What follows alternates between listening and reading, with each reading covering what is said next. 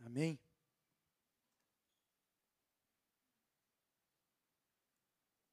Abra comigo. Em João capítulo 16, verso 7.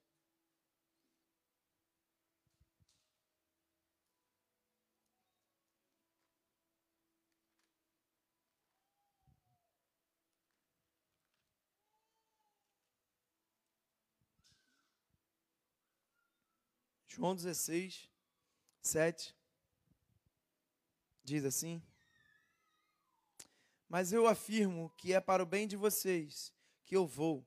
Se eu não for, o conselheiro não virá para vocês, mas se eu for, eu o enviarei. Quando ele vier, convencerá o mundo do pecado, da justiça e do juízo. Aqui, Jesus está falando sobre a obra do Espírito Santo, sobre aquele que viria para nos consolar. Pode botar o tema na tela? Na semana passada nós falamos um pouco sobre estarmos firmados em Cristo e as armaduras que Deus ele nos entregou para que nós possamos continuar fortalecidos e não desanimar naquilo que Deus fez por nós através de Cristo Jesus. E hoje eu quero falar um pouco sobre a figura do Espírito Santo e a sua obra consumada em nossas vidas. Sobre a constância que nós conseguimos obter, né? Nós falamos sobre estarmos firmes na semana passada e o Espírito Santo tem papel crucial nessa constância. Porque como Jesus fala aqui, é necessário que eu vá para que o conselheiro venha, porque se eu não for, o conselheiro não virá. Esse conselheiro, ele pode ser traduzido como ajudador, como consolador, como aquele que está presente em todas as horas na sua vida. Não só nas horas ruins, não só nas horas difíceis, mas nas horas de alegria, nas horas de bonança. Porque em momentos de alegria, nós podemos também ficar despreparados, desguarnecidos, sabe? Você sabia que muita euforia ou muita tristeza vai fazer com que você não decida na forma certa? Às vezes você está tão empolgado com uma coisa, e aí você vai e fulano te apresenta algo, você vai e faz, e quando vai ver, caramba, eu nem pensei direito. E o Espírito Santo, ele nos ajuda em todo momento a nos é, é, manter e permanecer na fé que Deus depositou sobre nossas vidas. É necessário uma constância, e eu quero que você vá abrindo aí em Hebreus, no capítulo 12 uma constância de fé para que nós possamos completar a nossa carreira, assim como Paulo fala. Combati o bom combate, completei a carreira e guardei a fé. Sem guardar a fé em Cristo Jesus, não é possível nós combatermos o combate e completar essa carreira, permanecermos de pé. E aí, lá em Hebreus, no capítulo 12, verso 1,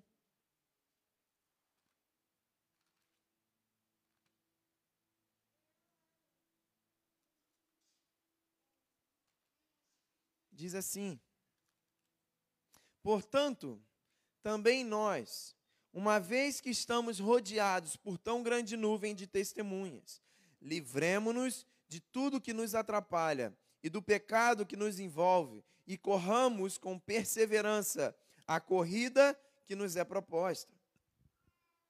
Tendo os olhos fitos, tendo os olhos focados, não tirando os olhos de Jesus, que é o que? O autor e consumador da nossa fé. Ele, pela alegria que lhe fora proposta, suportou a cruz, desprezando a vergonha e assentando-se à direita do trono de Deus. Pensem bem naquele que suportou tal oposição dos pecadores contra si mesmo, para que vocês não se cansem e nem desanimem. Cristo é o autor e o consumador da nossa fé. E para que tenhamos uma fé consumada, é necessário que nós cheguemos no final da nossa caminhada e falemos como Paulo falou: combati o bom combate, completei a carreira e guardei a fé. Isso é a fé consumada, é a fé que não se desanima, é a fé que não vai embora. Para completar a carreira e guardar a fé, é necessário buscar a consumação que vem de Cristo Jesus. Se nós entramos nessa caminhada de fé, quem somos nós para tirar o, o, a, a consumação que Cristo derramou sobre nossas vidas, sabe? Então é possível que nós não cheguemos a, a, a, receber essa consumação se nós não tivermos esse relacionamento com o Espírito, que é aquele que está, eh, faz o contato direto do Pai com o nosso próprio espírito, com o nosso homem interior. É o Espírito quem vai fazer com que nós possamos permanecer de pé. Lá em Timóteo, capítulo 1, verso 19. 1 Timóteo 1,19 diz assim: Mantendo a fé e a boa consciência que alguns rejeitaram e por isso naufragaram na fé. Se você for olhar, a ideia de um naufrágio é um, é um barco que saiu de seu porto com um destino certo para onde ele iria, porque nenhum barco sai de um, porco sem, de um porto sem destino, mesmo que seja para pescar em tal lugar e depois retornar, mas esse barco ele sai com o propósito de volta, ou com o propósito de chegada em outro lugar, certo? Vocês estão comigo? Mas por rejeitar a orientação do Espírito, por rejeitar a constância da fé, esse barco ele naufraga. Por rejeitar, talvez, né, trazendo para o material, para o natural, por rejeitar orientações climáticas, cartas náuticas, é, indícios de tempestade. Não, eu vou continuar por aqui. E ele se torna, se perde, se torna deriva. Mas não rejeitem a fé. Aqui ele fala, verso 19: mantendo a fé e a boa consciência. Mantendo a fé que está no seu coração e a boa consciência do meditar na palavra. Aquilo que Deus ele já te entregou, você não pode dizer que não mais sabe. Aquilo que você já conheceu da parte de Deus, aquilo que você já provou, por mais que você rejeite, você não pode dizer que não mais sabia. Porque o conhecimento não lhe é tirado, não pode ser tirado. Então, quando nós mantemos a fé e a consciência do que Deus já nos revelou, nós permanecemos e não naufragamos. A ideia de naufrágio é que você pode até é, é, entrar numa consciência, viver coisas de Deus, provar da sua bondade, mas por um dado momento você desanima, por quê? Porque você não manteve a fé. E o Espírito Santo, quem nos conecta com Ele. Como nós lemos em João, capítulo 16, é Ele que nos convence do pecado, do juízo e da justiça. É Ele quem nos convence, porque o que significa pecado? Pecado significa errar o alvo. Se nós estamos errando o alvo, Ele vai nos convencer que nós devemos andar no caminho certo. Que Cristo fala: Eu vou para o Pai, mas Ele ficará convosco. Ele ficará dentro de vós. Ele viverá convosco. Paulo fala: Não te dei, não, Deus não nos deu um espírito de covardia, mas de intrepidez. Para quê? Para permanecer crendo naquilo que Ele nos deu. Na obra consumadora de Cristo. É o Espírito Santo que vai fazer com que nós permanecemos na obra consumada. Cristo, no último momento, ao estar na cruz, ele esbraveja a seguinte frase: está consumado. Ou seja, tudo que precisava ser feito está sendo consumado agora. E Cristo ele vai ao inferno busca as chaves do inferno e ao terceiro dia ele ressuscita, trazendo para nós uma nova aliança, uma aliança de consolo, uma aliança de restituição, de restauração, uma aliança que torna possível de novo um relacionamento genuíno com o Pai, com o Criador. Restaura o contato da criatura e do Criador. E nós não mais agora somos criatura, não mais somos somente criação, mas agora nós somos chamados filhos. Porque foi para a liberdade que Cristo nos libertou. É o Espírito de Deus que nos convence para onde nós devemos estar. É Ele, é buscar o Espírito, é estar no Espírito, sabe? Vivendo com Ele. Abre lá comigo, lá em Efésios, no capítulo 5, verso 18.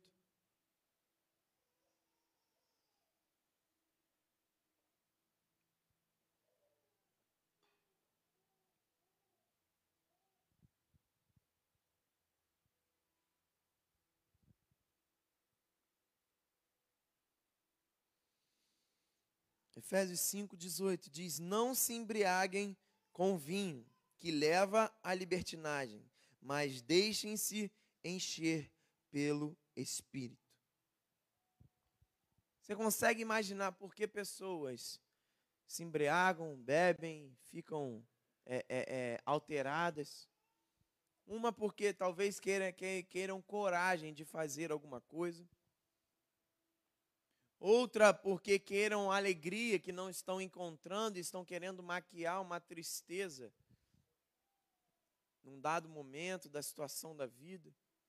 Outra porque querem esquecer dos problemas, querem fugir, uma fuga, e aí o álcool ele, ele tira as pessoas do seu estado natural e a pessoa deixa de pensar naquela situação, naquela provação.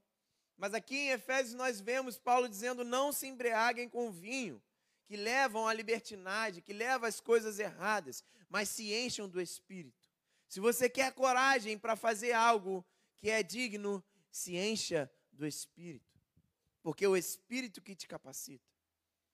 Se você quer se libertar de uma tristeza, de uma ansiedade, de uma solidão, uma depressão, de uma doença, se encha do Espírito. É Ele quem tem cura. O vinho, ele era antigamente usado também como forma de medicinal, como analgésico, sabe? As pessoas, quando se machucavam, elas se limpavam com óleo e, e, e usavam o vinho como se fosse um analgésico. As pessoas bebem, se embriagam para sair do seu estado natural e curar uma dor que tem no seu coração. Se você quer curar essa dor na sua vida, se encha do Espírito e não do vinho, e não de qualquer outra fuga, sabe? Tem gente que tem a fuga nos filhos, sabe? Esquece dos problemas e ali, ah, eu estou aqui cuidando dos meus filhos, eu estou nesse momento. Tem gente que tem a fuga em um esporte, em qualquer coisa, não é, não é que é errado, mas os nossos problemas, eles foram feitos para serem vencidos através da coragem que nós recebemos pelo Espírito, e não para que nós precisemos fugir disso porque o Espírito nos capacita. O amor para com nossos familiares, um hobby, alguma coisa, isso serve para é, é, alimentar a nossa alma, os desejos. Mas para que nós possamos permanecer, precisamos alimentar o Espírito. Porque esse sim, quando fortalecido, não importa a circunstância, ele não mudará. Quando o seu espírito é cheio do Espírito Santo, não importa o que você vá passar, você continuará de pé, porque ele te edifica em firmes alicerces. Ele te restaura, ele te estabelece e ele te coloca sobre uma rocha que não se abala, como nós falamos aqui na semana passada. Só que o Espírito, é aquele alívio pronto, sabe? Prontamente você ora e o Espírito traz um alívio para o seu coração. Diversas e diversas provações que eu passei na minha vida esse ano, no ano passado, por muitas vezes, num, num, num momento assim, é, é quando eu, eu soube de alguma notícia ou determinada situação, por muitas vezes o meu coração se encheu de medo ou de tristeza, mas na hora, na mesma hora, quando eu levei meu pensamento ao Espírito, aquele, aquela tristeza ela vai embora. Na mesma hora eu recebo um consolo é, é, é, que não tem como explicar, porque porque a situação não mudou ainda, mas eu já estou consolado. Por quê? Porque é o meu espírito que está trazendo essa paz. Porque o meu espírito está sendo fortalecido pelo Espírito Santo. E quando eu estou fortalecido pelo Espírito Santo, o meu medo, a minha ansiedade, a minha tristeza, a minha depressão ou qualquer coisa que possa surgir na minha vida, ela não será maior do que a força que eu recebo de Deus. Ele tem consolo pronto para nós. Ele tem fortaleza pronta para nós. Sabe? A Bíblia fala que ele é o nosso refúgio e a nossa fortaleza. O que, que isso significa? Normalmente, quando você está em um refúgio, você está fugindo de alguém. Você está num momento ruim. Você está num momento onde coisas estão tentando tragar sua vida. Mas ele tem refúgio para você. Mas não só refúgio, quando você está numa fortaleza, você está o quê? Seguro. Um reino, ele tem uma fortaleza para que ele possa viver seguro. Não é um momento de fuga, mas é um estado de segurança permanente. É um estado de descanso permanente. Porque a fortaleza está ali estruturada para que, se alguém vier tentar contra esse reino, esse alguém não conseguirá chegar. Ele é o que nós precisamos no momento que nós precisamos. Somente o Espírito pode trazer isso às nossas vidas. E aí, como eu estava falando, às vezes a circunstância nem mudou. Mas o que mudou? O que está dentro de você. E se o que está dentro de você é eterno, nada que é passageiro pode te tirar do plumo. Nada. Nenhuma frase maldita de alguém para a sua vida, nenhuma perca de um emprego, de um familiar, de nenhuma doença, nenhuma situação ruim, nada pode te tirar da presença de Deus. E é na presença onde nós somos tratados, onde nós recebemos descanso, alívio, onde nós ouvimos a voz de Deus, é na presença de Deus.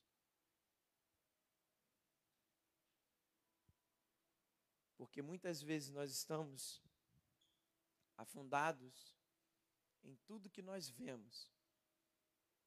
Em Covid, em guerra na Ucrânia, e inflação, e economia, e muita gente falando que vai sair do país, e, e eleição, e PT, e Bolsonaro, e não sei o quê, e cada um fala uma coisa, cada um tende para um lado, e a gente fica sem saber o que fazer, mas nós sabemos que o nosso general, o nosso rei dos reis, senhor dos senhores, o governante dos governantes, ele não muda. Nós não dependemos de governo de nação nenhuma. Por isso que nós oramos por eles. Independente de quem esteja no posto, nós oramos por eles. Por quê? Porque nós não somos daqui. E se alguma autoridade for instituída, nós, nosso papel é orar. Mas como oramos por outros se não estamos resolvidos dentro de nós, sabe? Como ajudamos o nosso irmão que está do nosso lado se nós estamos olhando afundados em nossas tristezas e problemas? Quero te dizer que o Espírito Santo tem coragem para você nessa manhã. Para ajudar a outros, independente da situação que você está passando. E olha que isso acontece muito. Hein? Você está passando por uma aprovação e vem um irmãozinho querendo um consolo da mesma coisa que você está vivendo. Não dói. Mas Paulo ele fala: vocês que são fortes, suportem os fracos. Não é suportar no sentido de tolerar, não é. Seja um suporte, seja um apoio dos fracos. Não importa o que você está vivendo, não. Lá em Tiago fala: tende por alegria quando passardes por diversas, não é uma, nem são duas, são diversas provações. Nós não temos, não vou nem falar o direito, mas nós, nós temos o dever de estarmos felizes, porque o direito nós até temos. Se nós não, se nós rejeitamos aquilo que Deus tem para nós, nós vamos viver em tristezas. Mas enquanto cristãos, temos o dever de confiar na fé. o dever de confiar e estarmos alegres em tudo que nós passamos. Porque isso não produz para nós tristeza, isso produz para nós perseverança e a perseverança um caráter aprovado. E o caráter aprovado e esperança, e uma esperança que não se desanima, e uma esperança que não nos decepciona, porque essa esperança está em Cristo Jesus, que já consumou a sua obra. Como nós vamos ficar tristes por algo que já foi consumado? Quer ver um exemplo? Quando você vai comprar um carro zero hoje em dia, às vezes está até difícil você conseguir um pronto integra. E aí demora, sei lá, 180 dias, 90 dias, né, Júnior? Para até chegar o carro. Júnior sabe bem o negócio de carro aí, né? Mas, se você chegou numa concessionária, pagou lá o seu carro, seja financiado ou seja à vista, o que quer que seja, o tempo de espera para que esse carro possa chegar não vai te preocupar, porque já está pago já tem documento, já é seu, você só está esperando o tempo da entrega. Você compra alguma coisa na internet, um tênis, uma blusa ou uma coisa para sua casa, você já pagou, tem coisas que, que te resguardam para que você não possa ser lesado nessa, nessa transação. E você agora só está esperando chegar. Essa esperança não nos decepciona. Agora, imagina você tranquilo porque comprou alguma coisa na internet de um site conhecido, Casas Bahia, ou Casa e Vídeo, ou qualquer coisa que seja, e você fica tranquilo porque vai receber. Mas quando nós falamos daquilo que Deus nos prometeu, nós começamos a balançar. Ficamos tranquilos e confiantes na palavra de homens, mas na palavra daquele que não muda, nós começamos a temer sabe? E é o Espírito que nos ajuda a confirmar essa palavra no nosso coração. Se nós confiamos em homens, nós precisamos crer intensamente em Deus. Porque a confiança que nós temos em Deus não nos decepciona. 1 Coríntios 13, 13 fala: No fim restam a fé, a esperança e o amor. E o maior deles é o amor. Mas não diz que a fé e a esperança vão embora. Não diz que a esperança é, ela, ela se torna invalidada por causa do amor. Sobram, restam, permanecem de tudo que você possa buscar na sua vida: a fé, a esperança e o amor. A esperança em Cristo não nos decepciona. Nós podemos confiar. E eu não vou dizer para você confiar cegamente, não, porque nós andamos por aquilo que nós vemos espiritualmente. Então não é confiar cegamente, é confiar por causa de um relacionamento que foi estabelecido. Confiar porque, ainda que as outras pessoas não vejam, a fé já te levou a enxergar. E aí você confia, porque a fé já te levou a enxergar isso. E eu queria que você abrisse comigo lá em João, capítulo 14. Eu já estou terminando.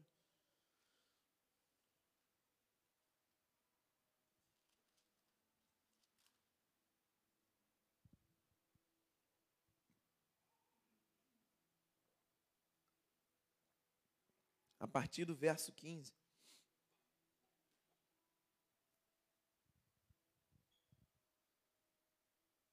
Chamar o ministério de louvor aqui. Em nome de Jesus. João 14, 15. Se vocês me amam, obedecerão aos meus mandamentos. E eu pedirei ao Pai, e Ele dará a vocês outro conselheiro, para estar com vocês, para para estar com vocês para sempre. Eu vou Pai, mas eu pedirei ao Pai outro conselheiro para estar com vocês para sempre. Não é que Cristo saiu das nossas vidas, mas o nosso contato com Ele é através do Espírito Santo.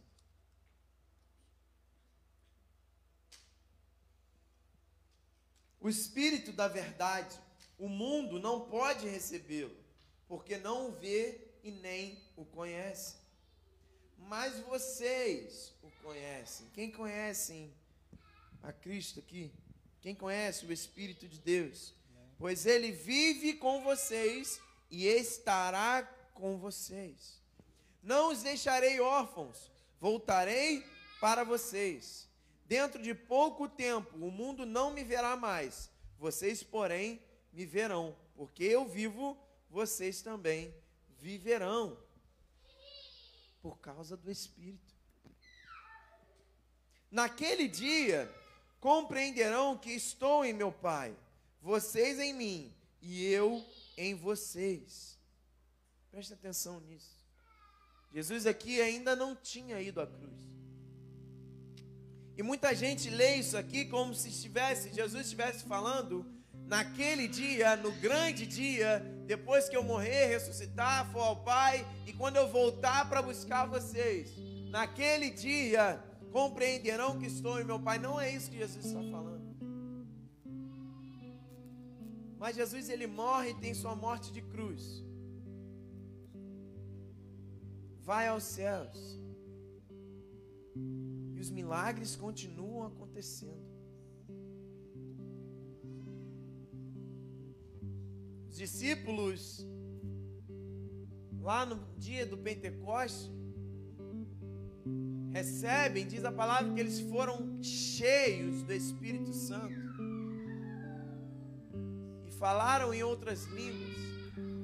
E Pedro, aquele que era pescador desletrado, que não sabia de nada, que negou a Jesus, não conseguiu nem permanecer na palavra dele lá com os, com os guardas. Ele prega e, e, e, através da pregação de Pedro, 3 mil pessoas são convertidas. Pessoas são curadas, pessoas são libertas, pessoas são ressuscitadas. Caramba, não era só Jesus que fazia isso. Tá bom, Jesus fazia, não sei se ele tinha contato com quem. Uns falavam que ele, que ele tinha contato com Beuzebu, libertava os demônios, né?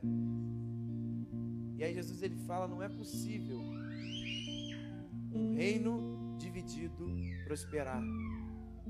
Se eu liberto as pessoas dos demônios, como que eu vou estar fazendo isso por Satanás? Se ele mesmo quem colocou isso lá. Mas depois que Jesus vai aos céus, os discípulos continuam a fazer sinais e maravilhas através da palavra de Deus. Como pode isso? Naquele dia compreenderão que eu estou no meu Pai e vocês em mim e eu em vocês. Porque Jesus vai aos céus e deixa o consolador e deixe o ajudador, para que através do Espírito de Deus nós possamos ministrar sobre outras vidas.